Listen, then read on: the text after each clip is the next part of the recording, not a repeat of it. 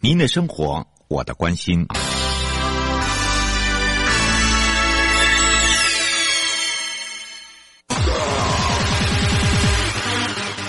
继续为您导航的是领航员悠悠。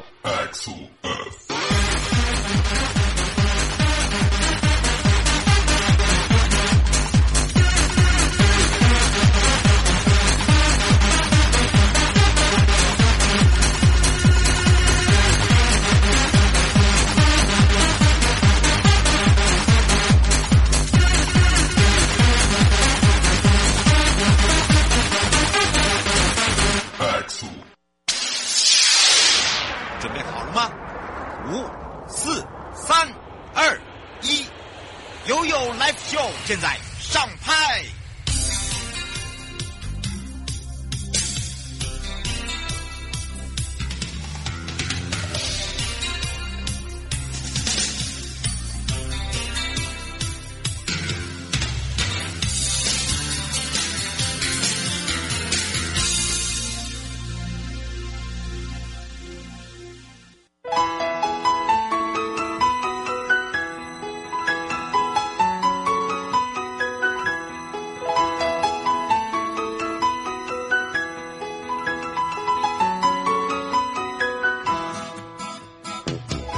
再次回到了 You Live Show FM 零四点一正声广播电台，陪同大家，我是你的好朋友瑶瑶。好的，当然呢，这时间跟我们的生活法律、生活法庭是有相关的。在上半段呢，是由台北地检廖婉玉贾树官陪同大家来聊到这个收到传票到底该怎么办哦。传票到底是什么？它的格式包含了送达的时间、地点，还有它的方式。那另外一个就是它有分为检方跟院方。呃，院方就是法院，检方就是地检署。那有一些收到的注意事项，还有就是说，呃，你会不会怕说，哎，这是不是又是诈骗啊？那如果真的不到庭，是不是真的要请假等等啊？所以呢，要来告诉大家这些到底要怎么分啊？到底是合法还是不合法？哦，还是你被骗了？好，要来跟大家说明白、讲清楚。那除此之外呢，还有就是回到下半段，台北地检许文琪检察官了。那么今天要聊到的就是，哦，最近在讲到毒品滥用的一个情形哦，那当然检查获这个查获的这个走私毒品真的很大量啊，包含了还有制毒工厂，甚至那个大麻的栽种场哦，你绝对想象不到的。好，那当然这个毒品的管制到底它的规定在哪里？也很多的这个家长。好，还有一些朋友在问啊，实际上呢，还有就是他们有一些这个手法哦，可能我们要跟大家说一下。那包含了这最近的查查的一些，都是从这个呃新闻大大家有看到的，不管是啊毒咖啡包啊，现在已经叫做清冠一号了，好，还甚至呢还有这个所谓的哦呃清冠二号都出现了，很好。这个清冠一号呢，他们讲到的是哦，这个就是还没得的时候食用的。啊，清冠二号是得了以后，呃，你必须哦，这个要喝喝的，好，啊，这个这个其实，呃，这些手法呢，其实现在都在一一的击破哦，所以呢，千万不要自己以身试法。好，我们先回到了台北地检廖婉玉检察官时间，先聊到收到传票，检方跟院方，你到底了解吗？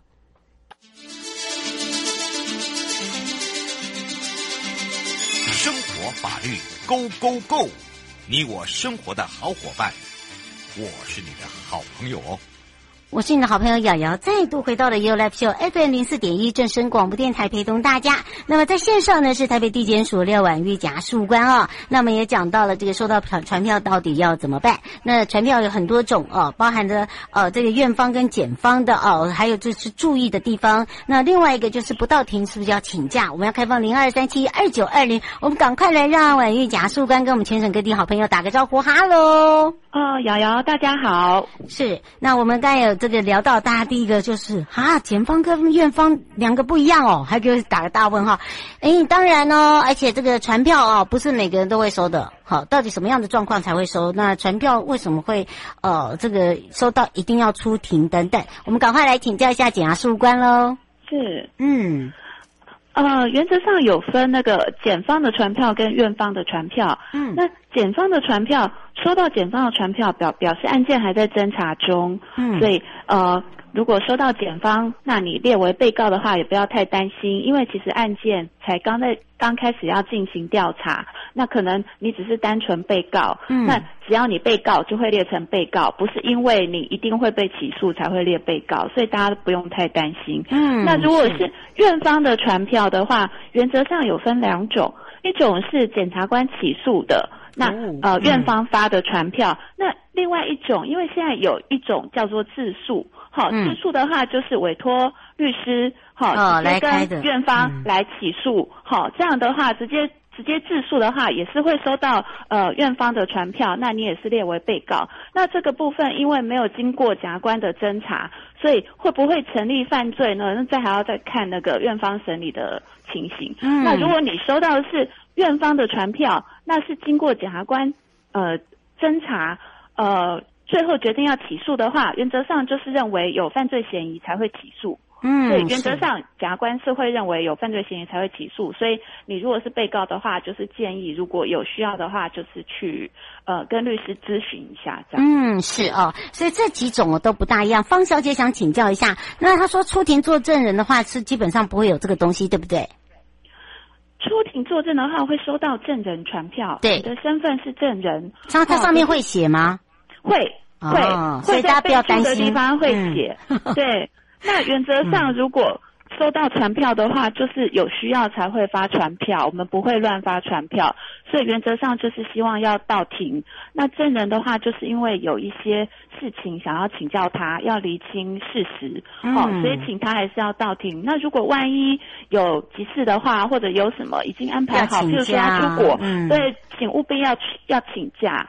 对，嗯，是，哦，吴小姐想请教一下，如果是证人的话，呃，如果出庭的话，又住得很远的话，是不是有车马费？那如果是被告的话，应该也不会有车马费，对不对？哦，被告的话，原则上不会。对呀、啊，被告哎，你是被告哎，是 是。那证人的话一定会有，那证人的话有律呃有所谓日费，再加上交通费。那日费原则上嗯就是五百块钱。好，那交通费的话要看他住在哪边。好、嗯，那如果是我们，对对嗯，哦、呃，对哦、呃，原则上是看户籍地或者是住居所。你如果没有住在户籍地，你会表明说你是现在住在哪边，你是从哪边过来。嗯，对，是。对，有些人说，如果是呃他被告，然后他就觉得很奇怪，呃，他也没有收到，然后呢就这样被通缉了，他该怎么办？被告原则上的话，我们一定是会。会依法传唤，那他可能传传了不到，我们会取回证，好、嗯、确认哈，确认他没有到庭，然后会请那个管区的警察去找人，去他的对去找人，哦，那如果找不到的话，我们才会依法发布通缉。哦、那现在有、嗯、对，那通常通常被通缉的原因就是他没有住在户籍地，那他该怎么办？怎么去处理他？嗯，如果他没有住在户籍地，那嗯。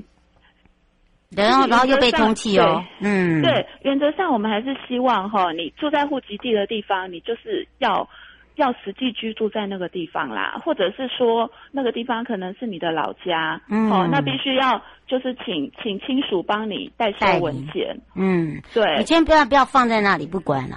对啦，对，这种原则上我们会去查他的联征资料啦。那联征资料通常信用卡它的账记地址。就是你会实际居住在那个地址嘛，嗯、才会把账单寄到那个地址。可是有时候我们去查廉政资料是没有资料的，嗯，所以那没有办法，我们只能依照他登记的户籍地去做寄送。那如果他没有没有收到，那也没有亲属帮他收，那我们依照程序，就是他不到庭，我们取回证。那具体不到，就是依法通缉。嗯，是，对，是。哦胡小姐想请教一下，如果真的收到了哦，这个被告的这个传令的话哦，那是呃，这个请假可以一直请吗？还是只能请几次？请假的话，其实次数没有特别的限制啦，只是说你一定要告知了，对不对？然后看可不可以而已。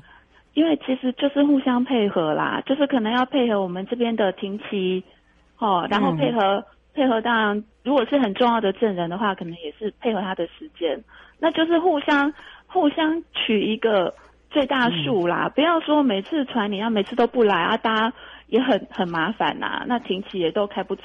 没错，就一直摆在那里也不是办法哦。对，因为这要结案的。对对不对？对是、嗯，所以要请大家注意一下，如果真的收到传票，最后应该怎么办呢？请教一下检察事务官。呃，收到传票的话，原则上就是你先确认一下，嗯，你是不是被传的人，嗯，好，有时候可能譬如说是同名同姓，同名同姓，或者是说，哎，地址刚好写错，明明是楼上，然后写成楼下，啊，可能地可能姓名有有比较雷同，嗯，好，那很多人其实都没有看清楚，好，就会跑来，好，然后。如果确定你是被传的人的话，再确认一下，这个是检方的传票还是院方的传票？嗯，那再来最重要的是，就是你的身份，你到底是什么身份？你是告诉人，你告的案件要开庭了，还是说你被告？那被告的话，你是被谁告？你自己有没有心里有没有有没有底？好，好像最近跟谁有什么问题，而且之前在警察局也做过笔录了，是，那你可能就会知道。那如果说你根本不知道，哎，天下掉。天上掉下来一个被告的传票，哎，莫名其妙，那你就马上看，因为我们如果是依法发的传票，上面一定会有联络电话，对，好，你就拨联络电话，那有时候是书记官的电话，有时候是检察事务官的电话，嗯，就直接打过去，好，然后说说清楚你的名字是谁，那上面写的暗号是几号，好，他就会告诉你，好，那你可以，对，你可以请教他，哎，那我是被谁告？